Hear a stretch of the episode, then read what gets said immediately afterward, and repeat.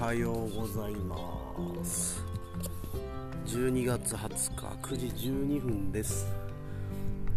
えー、今日は今かぼちゃを作っている畑で撮っています。はいえー、かぼちゃなんですけどね。まあ、生育自体は順調なんですが、えー、バイラスという病気がですね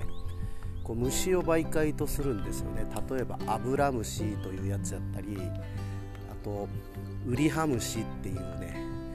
虫がいるんですがこいつらがあったかくなると、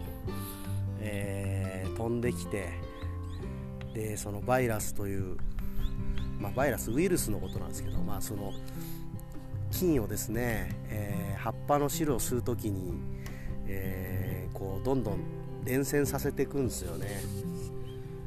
これに結構やられていて、えー、多分まあちゃんと数えてないんですけどおそらく300本以上はちょっとそれで引き抜いて、えー、しまうような状況です。多分植えたのがね3500から600ぐらいなんでまあ3000本ぐらいまだ残ってんのかなというイメージですね。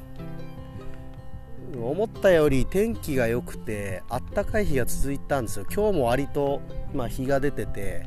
すごいあったかいんですけどもそういう状況だとやっぱ虫が増えやすいし、えー、動きやすいということで病気が割と流行ってしまう。ということになっております。まあ一応防除なんかもしてるんですがえっ、ー、と僕は一応あの特別栽培という栽培規格で作っているのでまあ農薬をまく回数なんかも結構決められててですね。えこのあと多分実がついてからうどんこ病という病気が出るタイミングがあるんですけどこれを遅らすために、えー、まあまく薬のこととかを考えるとあんまり序盤で使えないという、まあ、そういう状況の中結構虫にやられてしまったなという。バイラスにやられたなという。このバイラスがですね病気の株をそのまま置いとくとまたその株の汁吸ったやつが他のとこ行って移していくので、まあ、本当風邪みたいなもんですよねそうやって考えると。なので、まあ、どんどんかかったら引き抜いていかなきゃいけなくてまだ結構出ると思うんだよな。あと100本ぐらいは出るんじゃないかなとは見てますけども。まあ100本で済めばいいですね、そんぐらいだったらまだ普通に利益は出ます。はい。まあまあそんな状況のかぼちゃ畑、えー、で今喋ってます。でそうそう最近あのつい最近なんですけども何曜日だ？金曜日か。金曜日にですねちょっとある忘年会に行ってきたんですがえっ、ー、とね石垣の、えー、クリエイターコミュニティみたいのを作っているやつがいるんですよね。直樹っていうんですけどまあそいつ絡みのそいつが作っているクリエイター集団のコミュニティの忘年会みたいなのに、え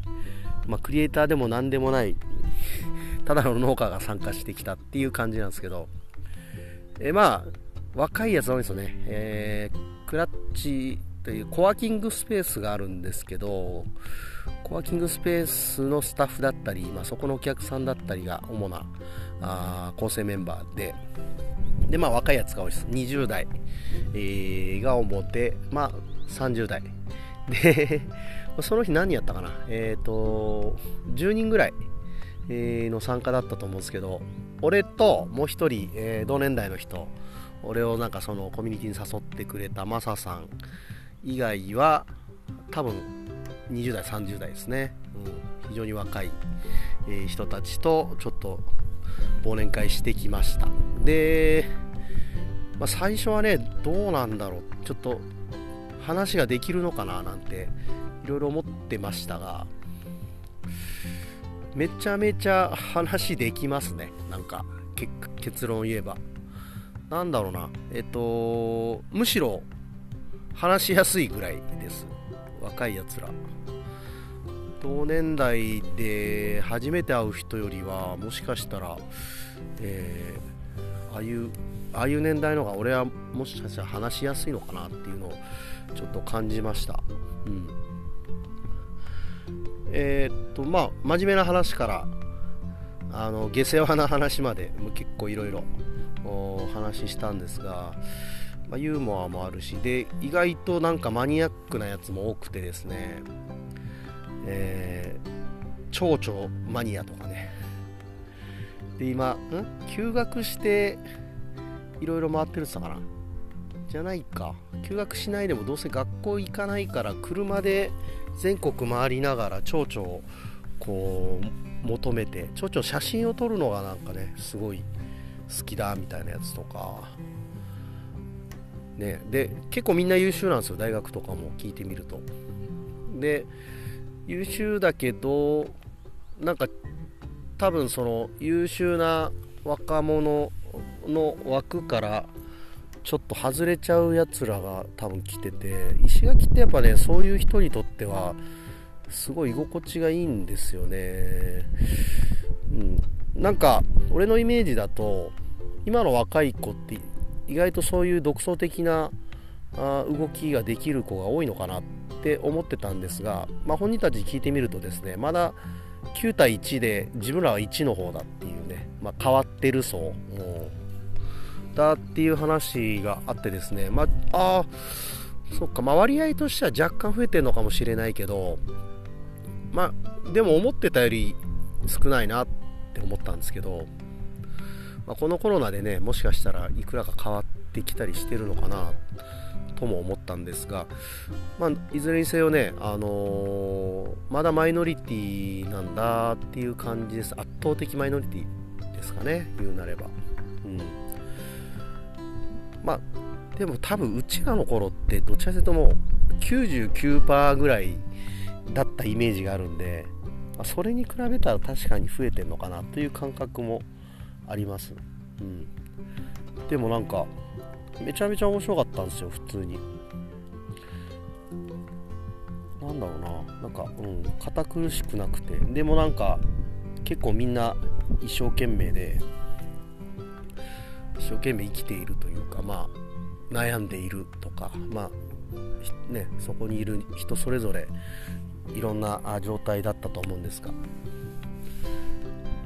でそこでうんなんか鍋をみんなでつついたりしてとても楽しかったあなという。俺結構もう同年代より若い人のが合うのかもなっていうのは最近よく思いますね。なんか付き合う人も少しずつ変わってきたような。もちろん年配の人ともお付き合いあるし全然楽しいんですけど。うん。なんかね自分の変化を感じましたね、あとそうそうえー、っといつだ？土曜日。土曜日はですねなんか港でその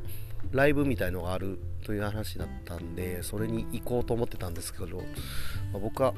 えーと、生ね床材の仕込みでちょっとどうも行けそうになかったんで、えーまあ後から合流という形でね、まあ、4人ぐらいで飲んでたんですけどもずっとなんか自分がやりたいやりたいと言っていた、えー、農園主催のフェス。このこの話ここでしたかな？わかんないけど。僕ずっとそれは言ってるんですよ。いろんな人に。そのいずれはその、ね、僕の農園の上がりを使ってその農園主催のフェストントンぐらいに持っていけたらいい。儲けるつもりのないフェスを企画したいなんて話をずっとしてたんですけど、えーまあ、最近よくね一緒に飲んでいるマサさんが同じようなことをねその場で言い始めてえーと思って、これはどういうことと思って、うん。で、自分もそういうの考えてんだっていう話をして、じゃあもう一緒にやろうよみたいな感じで、そこにいる4人はですね、まあその、なんだ、運命共同体になってしまったという めちゃめちゃ嬉しかったっすね、でも。で、マサさんも本当俺と同じようなスタンスなんですよ。その、自分ら多少持ち出してもいいからとりあえずやりたいよねっていう感じ、そのがっつり儲けようっていうんじゃなくてそもそも儲けようっていう感があんまなくてですねあのフェスがやりてえって感じなんですよ。マサさんも結構友達にアーティストが多いらしくてそういう人呼びたいって言ってたし俺もまあそんなにめっちゃ多くないですけどねあの今続けてるような人たちは。ただまあ一応ねやってる人も何人かおるしそういう人バンドで呼べるかなとか思ってたのもそうやってみんなでやったらもしかしたらバンドでも呼べるかもしれないしとか。でもう早速やろうぜみたいなことになりました。いや面白いですね。なんか自分が思ってたことが結構明確に具現化されてき始めていてもう早速うーん来年中にあの第0回をまずやってその後もう第1回やろうぜみたいな話になりましたけど、まあ、酒の席なんでもう1回ね会いながらその、ね、ちゃんと話をしたいなと思うんですが、まあ、いずれにせよなんか自分1人で1人でっていうつもりはなかったんですがいずれなんかね手伝ってくれる人とかを募りながらとは思ってましたがまあ意図せずしてねそういう仲間が見つかってですねしかも自分が苦手な、あのー、クリエーション系クリエイターなんですよね基本的にその3人とも僕以外は。でだからもうそういうクリエーション的なことはもう全部俺に任せてくれっていう感じで言ってくれてですね。いやめちゃめちゃいいですね。すごい。なんかいい流れです。この前に引き続きなんですけど。今日はこれから11時から高校にちょっと行かなきゃいけないんでもうあもうあんま時間ねえな。うん。高校で多分いろいろ話聞かれながらでも実に持ってきてとも言われたので多分話が進んでいくんじゃないかなとは思ってるんですけどまあとりあえず行ってみてですかね。はいというわけで今からかぼちゃに液肥を流します。天気でいっぱい吸ってくれたらいいなと思ってます。聞いてくれてありがとうございました。